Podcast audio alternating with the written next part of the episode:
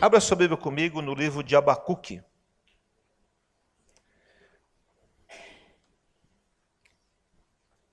Já acharam, amém? Está na Bíblia. Se você quiser achar rapidinho, vai lá em Mateus e volta aí uns quatro livros, mais ou menos, de, de trás para frente, que você acha Abacuque, que é um dos profetas menores, devido ao tamanho do livro, que tem apenas três capítulos. Capítulo 3 de Abacuque. Qual foi a última vez que você ouviu alguém pregando sobre o livro de Abacuque? Mas é um livro tremendo, viu, irmãos? E vocês vão descobrir é, o quanto ele é importante na história do cristianismo de hoje, atual, né? Abacuque 3 foi escrito há 600 anos antes de Cristo e, somando tudo, há quantos anos atrás? 2.600 anos atrás. Amém? E isso, o que ele escreveu aqui é atual, é vivo até hoje e tem mudado vidas e com certeza vai mudar a sua. Diz assim, 3 de 1 a 3. Oração do profeta Abacuque sob a forma de canto, sob forma de canto. Ele vai cantar uma oração. Tenho ouvido, Senhor, as tuas declarações e me sinto alarmado. Aviva a tua obra, ó Senhor, no decorrer dos anos. E no decurso dos anos, faze o que, igreja? Conhecida. Na tua ira, lembra-te da misericórdia. Deus vem de Temã, e do monte Parã vem o santo. A sua glória cobre os céus, e a terra se enche do seu louvor. Obrigado, Senhor, pela tua palavra, pela escritura. E agora, Espírito Santo, fala conosco agora. Diga a ele, meu querido irmão, diga assim: Espírito Santo, fala comigo, marca minha vida, me alimenta, e eu estou aqui, Senhor, para ouvir e para viver a tua palavra, no nome de Jesus. Amém? Abacuque, o nome Abacuque quer dizer abraço. E aí, é, entendendo o livro, é abraçado por Deus. Abacuque quer dizer abraçado por Deus. Quantos querem é, ser abraçado por Deus? Eu creio que muitos foram já nessa noite, né? Abraçados por Deus, fortalecido por Ele, para viver ou para vencer uma difícil tarefa. E também quer dizer que eu sou aquele que abraço pessoas que estão atravessando momentos difíceis. Amém? Abacuque quer dizer abraço. E o Senhor te criou para abraçar. O Senhor me criou para abraçar, para ser abraçado por Ele, para ser ministrado por Ele e para ministrar Ele a vida das pessoas. Quem pode dizer amém por isso? Você foi criado para isso, para ter comunhão com Ele e para levar essa comunhão às pessoas que estão necessitadas. Irmãos, eu vou dizer algo para você. O mundo aí fora está desesperado, clamando para ouvir a voz de Deus. O mundo está clamando, as pessoas estão, estão pedindo para que alguém fale do amor de Deus a elas. Muitas vezes nós nos encolhemos, mas as pessoas estão precisando disso. Elas estão pedindo, clamando. Jesus olhou para o campo e falou assim: olha, os campos estão brancos para a ceifa. Mas cadê os trabalhadores? Cadê os abraçadores? Cadê aqueles que vão colher e abraçar os feixes? Cadê aquelas pessoas? Né? E Deus levanta Abacuque num tempo muito difícil de Judá. Israel é, é, já estava sendo cativo, já foi cativo, agora sobrou Judá. E Judá está agora na iminência de se tornar cativo também é, pela, pelos babilônios, por Nabucodonosor. E isso estava chegando. Josias havia feito uma reforma anterior, muito grande, que foi profetizado há muitos anos antes pelo Senhor, de que nasceria Josias lá, o segundo, no terceiro rei de Israel, Deus já falou: olha, vou, eu vou levantar um homem chamado Josias.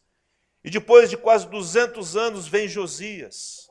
E Josias começa a reinar e ele faz uma reforma, mas daqui a pouco o povo novamente começa, continua sendo idólatra, continua oferecendo os seus holocaustos aos ídolos, desviados totalmente do Senhor, e por ali no reinado de Joaquim, né, é que Abacuque começa a aparecer e escreve esse livro magnífico, maravilhoso para nós. É, no momento de crise, irmãos, Deus levanta homens para liberar a sua palavra profética. Deus quer levantar uma igreja, está levantando, existe a sua igreja nesse mundo para profetizar nesse mundo. No momento de crise, levanta-se homens e mulheres para dizer: o Senhor tem a solução para isso. Volte-se ao Senhor, arrependa-te, mude os seus caminhos, porque o Senhor vai se compadecer de você e mudar o seu destino. Amém, queridos? Sempre haverá e Deus te chama para isso, para ser a boca profética dele, onde você estiver. Lá no seu trabalho, você deve, foi chamado por Deus para ser a boca profética dele, para abraçar aquelas pessoas, porque ele quer abraçar as pessoas. Amém, queridos? Em nome de Jesus. E aí, ele ora em forma de canção e ele fala: Tenho ouvido, Senhor, as tuas declarações e me sinto alarmado estou alarmado. Mas Deus, aviva a sua obra. Senhor, traz vida onde há morte. Faz nova todas as coisas. No original, avivar é viver prosperamente. No momento de crise, ele está falando: Senhor, traz prosperidade. Muda o estado de coisas. Faz isso de forma constante permanente. Dá vida, restaura a vida, reaviva, faça crescer, Pai, aquilo que foi murchando no decorrer dos anos e do tempo, aquilo que foi sendo perdido no decorrer do tempo. E ele fala assim: aviva a tua obra. Queridos, primeiramente a obra de Deus ele começa em mim e em você. Amém não? Deus quer fazer uma obra na sua vida. E não pense no outro. Não pense no esposo, não pense na esposa, não pense nos filhos, pense em você. Porque ele fazendo uma obra em você, ele vai fazer uma grande obra através de você. Amém? Não? Só que para que Deus possa agir através de mim, primeiro ele tem que fazer em mim. Amém? Porque senão eu estou falando de algo que eu não estou vivendo. O Senhor é o Deus que quer fazer uma grande obra na sua vida e através da sua vida. Amém? Agora, como que este avivamento acontece? Eu quero falar aqui quatro coisas. A maneira como esse avivamento, que esse avivar da obra de Deus acontece na minha vida. Em primeiro lugar, no capítulo 2, no verso 1, ele diz assim: Por-me-ei na minha torre de vigia. Quem está comigo aí, diga amém. Por-me-ei na minha, o quê? A torre de vigia de quem? é minha. Amém? Não. É sua. Por-me-ei na minha torre de vigia, colocar-me-ei sobre a fortaleza e vigiarei para o quê? Para ver o que Deus me dirá e a resposta que eu terei da minha queixa. A primeira coisa, para que essa obra de Deus possa ser reavivada em mim e em você, nós temos que priorizar o nosso relacionamento pessoal com o Espírito Santo. Isso tem que ser prioridade. Eu não posso correr atrás de outra coisa em primeiro lugar, a não ser através do Espírito, a correr atrás do Espírito Santo. Eu sei que ele está dentro de mim, mas eu tenho que é, é, é, é buscá-lo. Eu tenho que me empenhar em estar diante dele. Eu tenho que é, é, abraçar o Espírito Santo eu tenho que ser abraçado por Ele. Amém, queridos? É colocar as nossas questões diante de Deus. Ele fala da queixa. Porque no primeiro, segundo capítulo, aqui, principalmente no primeiro, ele está indignado. Abacuque está indignado porque ele fala: Meu Deus, ele sabia, Deus havia falado com ele de que a nação seria cativa. E ele fala: Como é que pode uma nação ruim dessa, idólatra como essa, trazer juízo sobre nós, ele começa a questionar Deus. E ele fala: é melhor eu priorizar o Senhor, e eu vou colocar na minha torre de vigia, eu vou entrar no meu quarto, eu vou dobrar o meu joelho, vou colocar as minhas questões diante de Deus, porque, como diz aqui, para ver o que Deus me dirá e a resposta que eu preciso ter dele. Amém? Não? Você precisa ter uma resposta, você precisa ter uma direção de Deus, então entra na tua torre de vigia. Amém, queridos? Não dá para vivermos um avivamento do Senhor, sermos avivados pelo Senhor, sem antes brecarmos a nossa vida e entrarmos na nossa torre, na minha torre de vigia, no meu quarto, fechar a minha porta e ali eu vou buscar o Senhor e colocar as minhas questões diante dele, as minhas decepções, as minhas angústias, as minhas dores, e aí o Senhor vai falar comigo. Eu tenho que me expor a Ele. Quem está entendendo, diga amém. Salmo 130, versículo 6, não precisa abrir, ele diz assim: A minha alma anseia pelo Senhor, mais do que os guardas ao romper da manhã, mais do que os guardas ao romper da manhã. Há uma ansiedade do salmista pelo Senhor, mais do que o romper da manhã. Porque lá no Salmo 30, versículo 5, ele fala assim: o salmista fala, porque não passa de um momento a sua ira, graças a Deus por isso. E o seu favor dura a vida inteira, diz aqui a palavra. Ao anoitecer pode vir o choro, mas a alegria vem pela manhã. É o guarda-noite que está vigiando, e ele fala: Não vejo a hora de ver a luz, para eu poder saber o que está acontecendo. Ele fala: Eu anseio pelo Senhor mais do que os guardas pelo romper da manhã. Está entendendo a figura que ele está usando?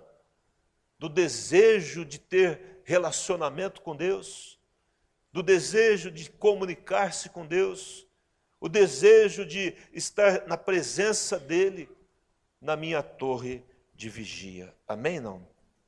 Diga para o teu irmão assim: entre na torre de vigia, meu querido. O Senhor está te esperando lá. Há respostas para você, em nome de Jesus. Segundo lugar, no capítulo 2, no verso 2, para você ser avivado, em segundo lugar, diz aqui: O Senhor me respondeu. Amém? O Senhor o quê? Porque ele foi na torre de vigia, então o Senhor me respondeu e disse: O que, que o Senhor disse? Escreve a visão, Abacuque, grava sobre tábuas, para que possa ler até quem passa correndo. Amém. A segunda coisa que eu tenho que fazer é escrever. A segunda coisa que eu tenho que fazer é documentar. E aí você entra lá na sua torre de vigia, pega o seu caderninho, a sua Bíblia, o seu caderninho, você vai anotando. E você vai colocando aquilo diante de Deus. Irmãos, quantas vezes eu fui recorrer ao momento em que eu fui ordenado ao ministério e alguém lá naquele tempo com um gravadorzinho daqueles manual, né? Não tinha celular, nada. Por um milagre, alguém tinha lá, ele gravou a palavra. Daqui a pouco nós escrevemos aquilo num papel e quantas vezes já olhei aquele papel para dizer, ó, eu tenho um chamado, está escrito. Amém não? Quantas vezes é, é nós, eh, nós íamos embora aqui dessa cidade e ficamos aqui debaixo de uma palavra de Deus, e Deus deu uma palavra, uma escritura. E quantas vezes eu fui lá naquele versículo e li: O Senhor me trouxe para cá, está escrito, o Senhor escreveu isso. Amém? Não? Porque diz lá Isaías 55, 11: A palavra que sai da boca do Senhor não voltará para ele vazia, mas fará aquilo que lhe apraz e prosperará pelo que ele a designou. Amém, queridos? A palavra de Deus não volta vazia, ela prospera. Por isso que eu tenho que escrever. O Senhor falou comigo, escreva, documente em nome de Jesus. Terceiro lugar, para que o avivamento do Senhor, a obra do Senhor possa ser avivada em você, através de você. Capítulo 2, verso 4, diz assim: Eis o soberbo, sua alma não é reta nele, mas o que, gente? O justo que, igreja? Viverá pela fé de quem? Hã? O que está escrito na sua Bíblia? O justo viverá pela, sua, pela minha fé, não? Pela fé dos seus pais? Pela fé do pastor?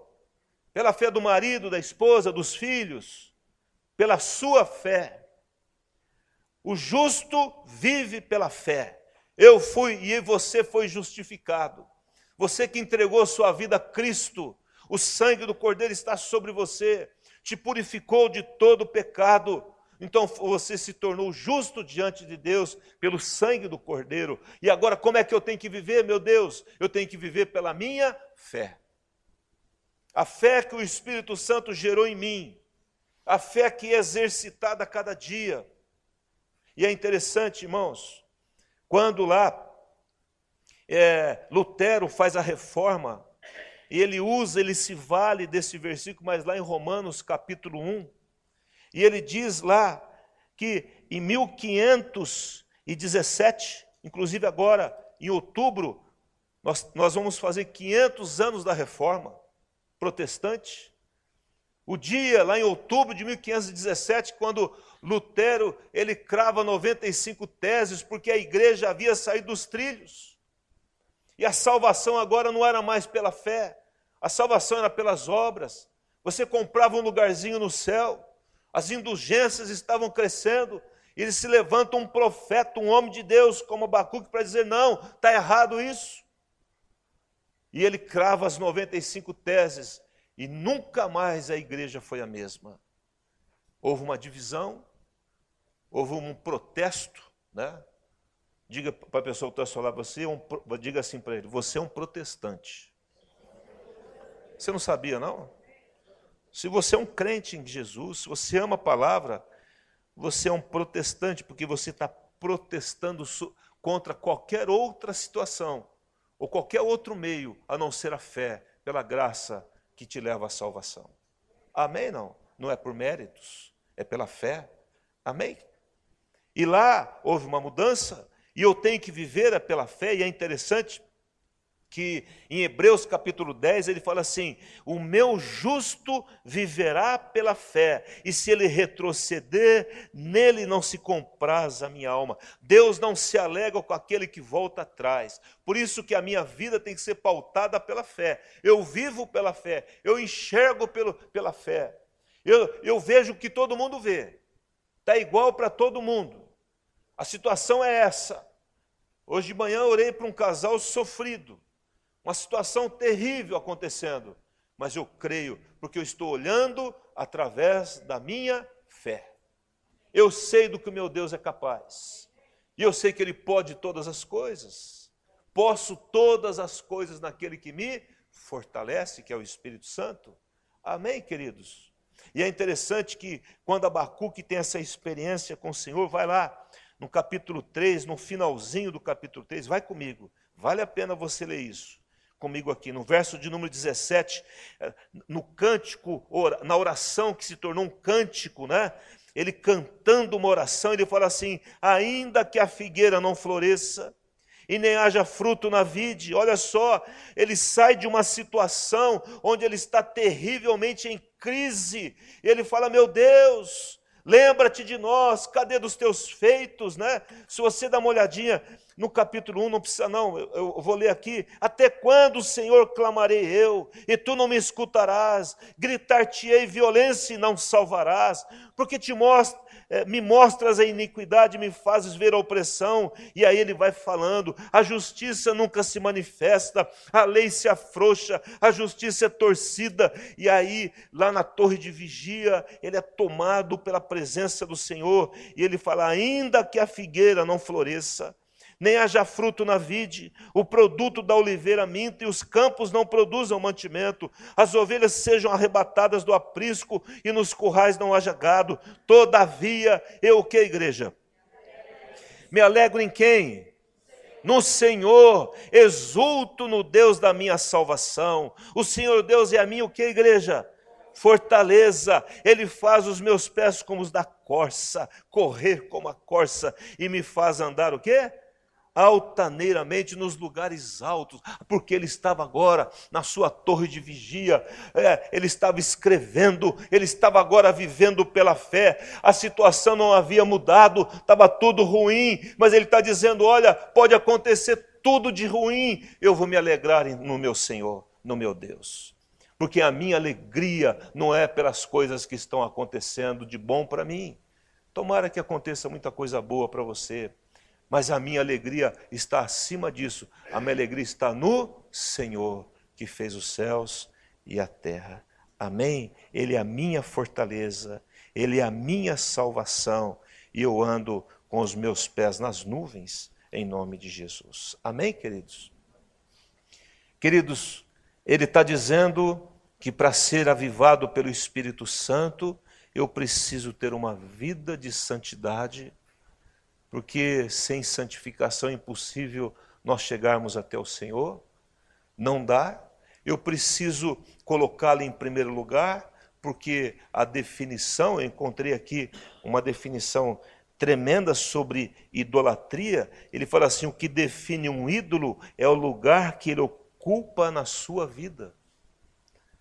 Conforme o lugar que as coisas estão na sua vida, isso é um ídolo.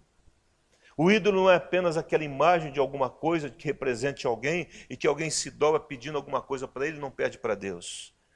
O ídolo é quando eu coloco qualquer objeto, qualquer coisa, qualquer pessoa e ocupa um lugar central na minha vida, roubando o lugar de Deus. Amém? Não?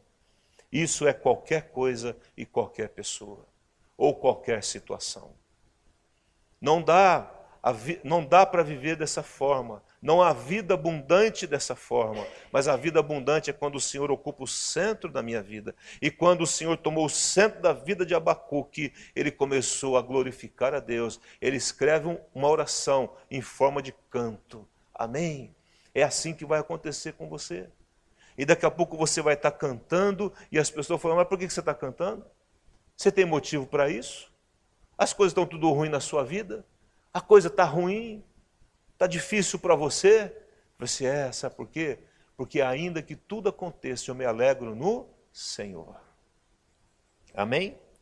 Quem pode dizer amém para isso, em nome de Jesus? O Senhor ocupando o lugar central, é, não, é, não é a posição, não são os bens, as pessoas, é, o Senhor ocupa o centro da minha vida. Deixa eu dar um exemplo para você a respeito disso. Vai lá em 2 Reis, capítulo 5. Vamos lá. Toda a igreja, por favor.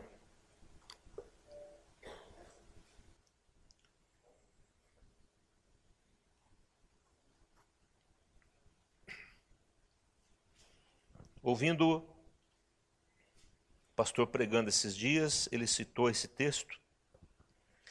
E eu falei: esse texto é um texto que cabe muito bem dentro daquilo que vamos falar, que estamos falando, porque a gente acha que para ser usado por Deus, porque agora eu estou, eu vou começar a falar, ou continuar falando, não mais daquilo que eu preciso fazer para ser avivado, mas da expressão do avivamento que eu libero através da minha vida por eu estar avivado. Amém? Não?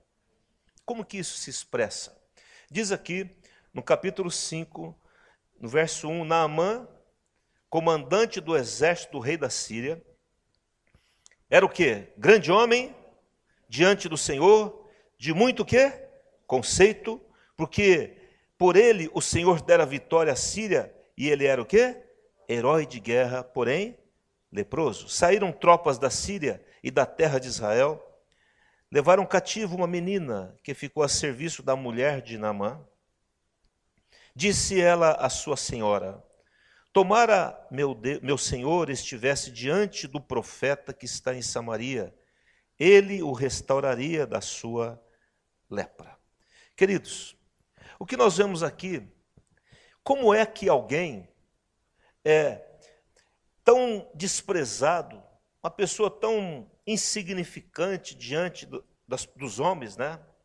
Pode mudar a vida de uma pessoa como Naamã. Naamã era o segundo homem da Síria. Diz a Bíblia que ele era o homem que, que firmava o braço e o rei apoiava no seu braço. Vocês estão entendendo quem é esse homem? E diz a Bíblia que era um homem cheio de conceito, grande homem. Era muito conceituado, um homem vitorioso. Ele era um herói de guerra, mas ele tinha um problema que ele sabia e que ele se deparava todos os dias quando ele tirava a sua roupa. quando ele tirava a sua armadura. Esse homem ia para a guerra, vencia uma guerra, chegava vitorioso em casa. A hora que ele tirava a armadura, ele se deparava com algo que estava oculto aos olhos das pessoas. Uma família que está tudo indo bem, mas tem algo que está matando aquela família, está roubando a vida.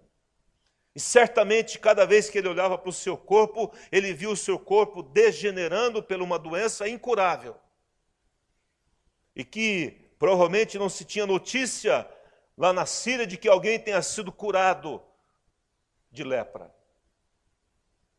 E na verdade, o conhecimento dele, ele sabia qual era o destino dele com aquela doença. Um homem que tinha uma família e, pelo que nós vemos aqui, uma mulher muito sábia, né? mas um homem que não poderia ter contato com as pessoas. Um homem ferido de uma enfermidade. Eu quero dizer algo para você. Sabe o que mata mais a nossa vida? São aquelas coisas que não estão patentes aos olhos das pessoas. É aquilo que está escondido. É aquilo que está oculto. É por isso que muitas vezes Deus manda a gente tirar as nossas armaduras e mostrar as nossas feridas para que Ele possa curá-las. E é lá na nossa torre de vigia que nós fazemos isso. E tem que tomar muito cuidado com quem nós abrimos as nossas feridas porque nós as temos, mas a solução para elas, amém? Não. Mas existia uma menina cativa, uma menina sem futuro, uma garota que, quando ela pensava em marido, não tinha como, que a vida dela era limpar uma casa, cuidar de uma família, cuidar dos seus afazeres, e ali ela estava ali para o resto da vida, provavelmente. Qual era a perspectiva de vida que essa garota tinha? Mas ela não se ateve a isso. E ela chama a sua, a sua patroa e fala assim: Olha, tem um profeta lá em Samaria. E se, o, e se o meu senhor for até lá, ele será curado. Aí esse homem, para quem não conhece muito bem a história, ele pede para o seu rei, o seu rei dá lá ó, um monte de dinheiro para ele, diz aqui a Bíblia que ele levou lá no nosso, para o nosso entendimento, né, dez 10 talentos de prata, ou seja, 428 quilos de prata, 6 mil ciclos de ouro, 85 quilos de ouro. Quem gostaria de ter 85 quilos de ouro guardado em casa? Né? Uma graminha da coisa é uma fortuna. Né? Quantas gramas tem tua aliança? Paguei 3 mil reais no negócio. Né? Imagina 85 quilos. Esse homem sai carregado de coisas para ver se ele compra a sua cura. Vai até o rei lá de Judá. E o rei fala assim: Quem sou eu para te curar? Você está querendo é pretexto para aumentar ainda o seu poderio e guerrear mais ainda contra mim e levar mais gente embora daqui? Aí Eliseu fica sabendo, fala assim: ó, fala para ele lá que tem, tem, tem Deus em Israel. Manda ele vir para cá. Quando ele chega lá perto de Eliseu, Eliseu nem olha para ele. Manda o servo falar assim: ó, mergulha sete vezes no rio Jordão.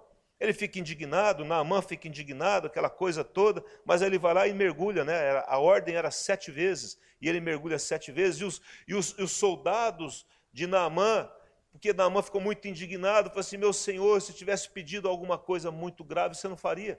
Se tivesse pedido 80 quilos de ouro, você não daria. 400 quilos de prata, você não daria. Então mergulha. E ele mergulha sete vezes, e ele é curado completamente, a pele dele ficou uma pele de uma criança, ele volta para Eliseu, e ele quer dar dinheiro para Eliseu, quer recompensar Eliseu, fala assim, não, não preciso disso, fique para você, porque o que aconteceu com você não foi por minha causa, foi meu Deus quem fez. Amém, não? E esse homem volta para sua terra, e ele volta transformado pela presença de Deus. Por quê? Por causa de uma menina. O que eu quero dizer para os irmãos nessa noite, para que o avivamento saia através de nós, nós só precisamos nos dispor, irmãos. Essa garota tinha tudo para ser uma menina fechada, uma menina que foi tirada da família, foi roubada da família, não tinha família, não tinha futuro, mas ela não perdeu a sua fé. Amém? Não. Isso é avivamento, irmãos. Uma pessoa que manteve-se em Deus. Então, em primeiro lugar, para que o avivamento seja liberado através da sua vida e da minha vida, eu tenho que entender que Deus e viver dessa forma de que Deus é maior do que os nossos inimigos. Deus é maior que a sua enfermidade. Deus é maior que os seus problemas. Eu tenho que exercitar a minha fé. Eu tenho que olhar para a situação e falar assim: não, situação, você é muito menor que o meu Deus. Eu posso até ficar alarmado, mas eu vou cantar ao Senhor. E ainda que tudo dê errado, eu vou me alegrar no Deus da minha salvação. Amém? Segundo lugar, para que o avivamento saia através da minha vida, vai lá no capítulo 5, verso 3. Disse assim: Disse ela à sua senhora: Tomara o meu senhor estivesse diante do profeta que está em Samaria, e ele o restauraria da sua lepra. Em segundo lugar, para que o avivamento saia através de mim, eu tenho que desejar o bem para os meus inimigos. Ela foi tirada da sua casa. Aquele homem repre representava o opressor, a pessoa que a roubou da sua vida e que roubou a sua vida. Mas mesmo assim ela disse: Olha, vai lá que você vai ser curado. Se fosse eu, eu falava assim: que apodreça apodreça miserável, né? Que hoje caia mais um dedo seu, né? Mais outra a mão sua. Mas aquela menina tinha algo especial, irmãos. Eu fico pensando quem é essa menina. E quando eu chegar no céu, eu falo assim: meu Deus, quem é essa menina que morou na casa do Naamã? Quem é essa irmã que se manteve tão íntegra, e não perdeu a sua fé diante de uma situação tão difícil para uma garota. Terceiro lugar, para que nós sejamos avivados, expressemos o avivamento de Deus, mesmo sendo escravo, meu Deus continua sendo Deus. Ele opera curas e maravilhas. A minha situação não diminui o poder de Deus. A situação que você está, não bloqueia a ação de Deus. E eu, nós temos a mania de achar que, ah, que o que nós estamos passando nós não merecemos. O que nós estamos passando é tão grande que Deus não está nem aí para mim. O que eu estou passando é tão problemático, é tão grande, é tão difícil de resolver, que acho que Deus não vai fazer nada por mim. Diga assim: o meu Deus é grande e Ele é poderoso. Quarto lugar, Deus usa o impossível, o improvável, o impossível não, o improvável, o desprezível para a sua honra, para a sua glória. Deus usa o menor para abençoar o maior. Quem é o maior? Diante de Deus. Deus, Jesus falou assim: aquele que é servo de todos é maior do que todos. Na visão do homem, o sujeito que tem muito dinheiro, né? E você está lá com alguns milhões no banco, diga para o teu irmão assim, está profetizado na sua vida. Mas você tem lá alguns milhões no banco. E eu pergunto para você, quando você, você tem lá alguns milhões no banco, você vai na fila não? Você vai aonde? Aí você vai no no como que é lá no Bradesco? Lá, no Prime. Ah? Nem precisa ir, né, né, Chicão? Nem vai. Nem vai. Eu conheci um sujeito que tinha muito dinheiro, e naquela época era aquele Opala 250S, quatro portas, seis cilindros. Vocês lembram disso? Não? Tem gente que nem sabe o que é isso, né? Ele chegava assim com vidro fumê e colocava assim um malote, só esticava a mão na porta do banco assim, ó. Aí vinha o guarda pegar o malote e levava para dentro. Aí ele foi para. Perdeu tudo, né? Esse meu amigo. E ele arrumou um Fusquinha. O Fusquinha era tão ruim que quando ele virava assim, a porta abria, a mulher dele quase caía. Né? Tinha que segurar naquele negocinho. Sabe aquele negocinho que tinha assim no Fusca? Né? Para não cair. Aí ele no banco. Ele falou assim que o guarda nem olhava para ele. Essa é a situação do homem. O homem valoriza isso, irmãos. Quem aqui na fila do banco tomou um cappuccino? Alguém já tomou cappuccino na fila do banco? Alguém te ofereceu, não? Mas a hora que você entra lá no personalité, personalité, aí é, né? Mas essa é a visão do homem, isso é ser grande. O homem valoriza isso. Mas o que é ser grande diante de Deus? Como é que Deus enxergava Naamã, herói de guerra, um homem vitorioso, um homem que era o segundo da nação da, da Síria e tinha uma menina? Como é que Deus avaliava aquilo, irmãos? Aí Deus pega uma menina lá que não tem nada a ver. Era a que varria o chão, lavava a louça. Era a que colocava os pratos na lavadora, né?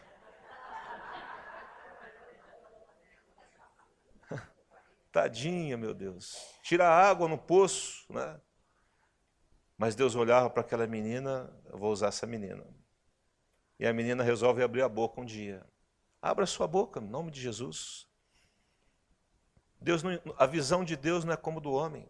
Ah, eu não tenho diploma, eu não estudei, eu não sei ler direito, mas Deus não está preocupado com isso. Ele está preocupado com a sua fé, com o seu compromisso com Ele, o quanto que a situação está ou não roubando a sua fé. As situações desafiam a nossa fé, mas não pode roubá-la, em nome de Jesus. E ela não perdeu a fé. E ela ainda desejou o bem para aquele homem. Amém? Não? Diga assim comigo: isso é avivamento. Quinto lugar, o avivamento se expressa quando os grandes homens de sucesso dependem dele para resolver seus problemas. Dá uma olhada no capítulo 5, no verso 15, por gentileza. Vai lá comigo. Depois que ele mergulha sete vezes e é curado, voltou ao homem de Deus, Naamã voltou ao homem de Deus, ele e toda a sua comitiva, veio, pôs-se diante dele e disse: Eis que agora reconheço em toda a terra que o que, igreja? Não há Deus senão Israel. Agora, pois, te peço, aceites um presente do teu servo. Ele fala: Não preciso disso, não quero isso. Isso não é importante para mim. O importante é que você foi curado. Amém? Não? Ele fala: não a Deus. É quando os grandes começam a reconhecer de que o seu dinheiro não compra o benefício de Deus, que a sua posição, que o seu diploma, que os seus bens não compram o favor de Deus. E que às vezes nós temos que depender de uma menininha humilde para que a gente seja curado. Você imagina quando ele chega em casa, irmãos? Se ele não deu um beijo nessa menina. E ele falou: Bendita seja você. E abraçou aquela menina. E sei lá o que aconteceu, se ele a tomou como filha.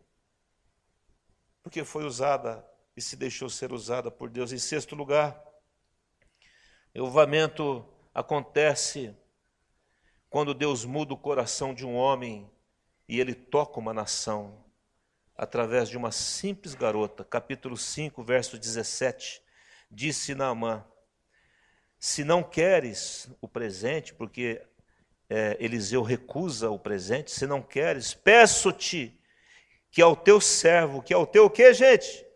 Servo, agora ele virou servo do profeta da nação que eles estavam dominando, que ao teu servo seja dado levar uma carga de terra de dois mulos, de, de dois mulos, porque nunca mais oferecerá este teu servo holocausto nem sacrifício a outros deuses, senão ao Senhor. Deus mudando a história da vida de um homem, de um homem que amparava a mão do rei. Queridos, nunca diga que eu não posso. Se o avivamento, se o Espírito Santo está em você, você pode sim. Deus é poderoso através da sua vida. O que você não pode deixar é que as circunstâncias engulam a sua fé, tome, to, roube de você a vida que, na, que, que Abacuque conquistou, ainda que a figueira não floresça, ainda que tudo dê errado, eu me alegro no Senhor. Ele faz eu andar altaneiramente. Amém, queridos? A menina Agora, numa metáfora, né? Significa você e eu. Deus quer nos usar como uma criança. Jesus disse assim: quem se tornar como uma criança não entrará no reino dos céus. Irmãos, é na simplicidade. Amém? Deus quer te, te usar com seus dons, o Espírito Santo quer te usar com seus dons. Receba os dons do Espírito. Alguém está doente, não chama o pastor, não. Ore, ore pela pessoa. Amém, irmãos? Alguém está precisando de uma visita, vai lá. Ore pela casa. Amém? Se alguém está precisando de alguma coisa, faça. Sabe, há vizinhos ao seu, ao seu redor precisando ouvir a palavra de Deus. E você a tem. Tem gente morando em cima, se é num prédio, embaixo, do lado. E essas pessoas, para onde estão indo, gente? E nós temos uma palavra que não precisa ser uma palavra complicada, uma palavra simples. Ah, se você fosse até o meu Deus, Ele resolveria o seu problema, Ele sararia a sua alma, sararia o seu físico, ele abençoaria a sua família. É só liberar uma palavra em fé. Abençoe as pessoas que estão ao seu redor. Seja uma garotinha nas mãos de Deus. Deixe o Espírito Santo te usar na simplicidade. Em nome de Jesus. Eliseu significa Deus. Então você vai falar: olha, vai até o meu Deus. Amém, queridos? O Naamã são as pessoas que estão morando ao seu redor, seus familiares, que precisam da cura. É gente que está sofrendo. Gente que aparentemente está tudo bem, mas por trás da armadura estão cheios de feridas, de dores. Gente que aparentemente que está ganhando muito, está fazendo muito, é muito capaz, mas estão morrendo interiormente. Esses são os Naamãs da vida. O rei de Israel são aqueles que conhecem a Deus, mas diz, rasgando as vestes, fala: que, que eu posso fazer? Mas a menininha fez. O rei de Israel não fez nada, mas uma garota fez. Vocês estão entendendo o que o Espírito Santo está falando, irmãos? Porque ele não cria mais de que o Deus de Israel poderia resolver aquela situação. Então ele rasga a veste. E os soldados são aqueles bons amigos. Cuidado com, diga para o teu irmão assim, cuidado com os maus amigos. Porque se aquele comandante, se o Naamã tivesse rodeado de gente ruim, os caras falavam assim, é mesmo, ah, esse negócio não funciona mesmo não, olha só, nem te recebeu, quer que a gente mate ele? Não, meu pai, se tivesse pedido alguma coisa muito difícil, são os bons amigos. Amém, não? Ande na companhia de gente boa, de gente que faz bem, de gente que levanta, que fortalece, em nome de Jesus, e não diante dos murmuradores. Deus está avivando a sua obra e Ele quer fazer isso através da sua e da minha vida. Amém? Vamos ficar em pé, vamos orar em nome de Jesus.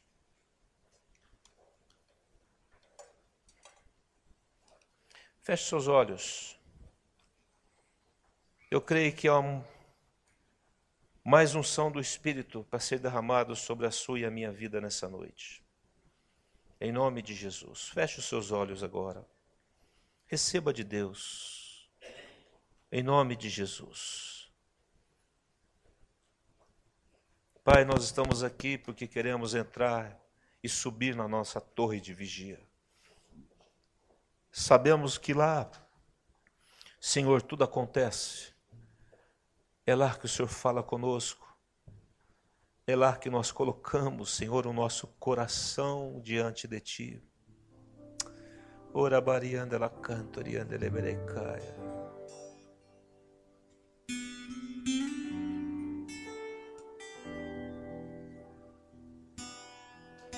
Espírito Santo, o Senhor está nesse lugar, Espírito Santo. Obrigado, Senhor.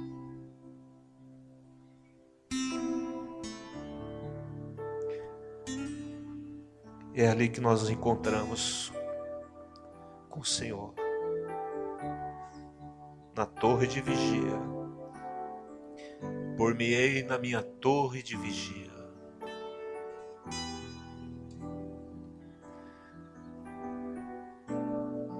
O Senhor Deus vai me ouvir, Ele vai me responder. É ali que eu anoto o que o Senhor fala comigo através da Sua palavra. É ali que eu encosto a minha cabeça no seu peito. É nesse lugar, Pai, que nós temos que estar. É ali que minha fé é revigorada. E eu creio que foi lá dessa forma que um dia, há 500 anos atrás, um homem se levanta diante de uma religião ou de um sistema religioso e tem a coragem de dizer que o justo viverá pela fé. Maravilhoso é isso, Senhor. Ajuda-nos a colocá-lo no seu devido lugar, que é no centro da nossa vida. Ajuda-nos, Espírito Santo, a ser como essa garota que não se deixou levar pela ira, pela raiva, pelo ressentimento, mas ainda sendo escrava ali, ela desejou o bem daquele Senhor e aquele Senhor, ele chama o servo de Deus de Senhor. Conceda o meu Senhor de levar um pouco dessa terra, para que eu me lembre sempre do que aconteceu e jamais vou oferecer nenhum sacrifício a Rimon, que era o Deus deles. Nunca mais ele foi mudado no outro homem. Meu Deus, nessa noite, vem com a tua graça sobre cada um aqui. Que possamos, na simplicidade, Senhor, na pureza, falar do teu amor para as pessoas. Há tantos Naamãs feridos aí, Jesus. Há tantas pessoas que estão ocultando, vivendo uma vida dupla. Não é verdade. O sorriso dela não é verdadeiro. A alegria dela não é verdadeira. Por isso que Abacuque disse: Está tudo errado, Senhor, tudo dando errado, mas eu me alegro no Senhor. Eu me regozijo no Deus da minha salvação. Eu exulto. O Senhor é a minha fortaleza. Ele me faz andar como a corça, ou seja, correr. Eu não paro. Ele me coloca em lugares altos. Louve o Senhor agora. Espírito Santo, continua agindo no teu povo. Eu te peço em nome de Jesus. Senhor Deus, eu quero abençoar a vida de cada um aqui. Queremos subir na nossa torre de vigia Queremos, ó Deus, ser como aquela menina, ó Deus, munidos de uma fé inabalável. E, ó Deus, liberar a tua palavra, Senhor. Falar do amor do Senhor. Ó Deus, esse é o avivamento que o Senhor busca em nós. Ó Deus, um movimento em nós e que saia através de nós. Onde, ó Deus, uma nação é tocada por uma simples garota. É assim que Deus vai fazer através da sua e da minha vida. Então, que a graça do Senhor, o amor de Deus Pai, a comunhão do Espírito Santo, seja na sua vida, na sua família, e que essa semana seja uma maravilha para você, cheia da graça, do favor de Deus, e tudo que você colocar as mãos vai prosperar, para a honra e glória dele, em nome de Jesus. Dê um abraço da pessoa que está ao seu lado. Dê uma de Abacuque, né? Abacuque é abraço, abraçar, abrace. Seja um Abacuque na vida da pessoa aí, em nome de Jesus.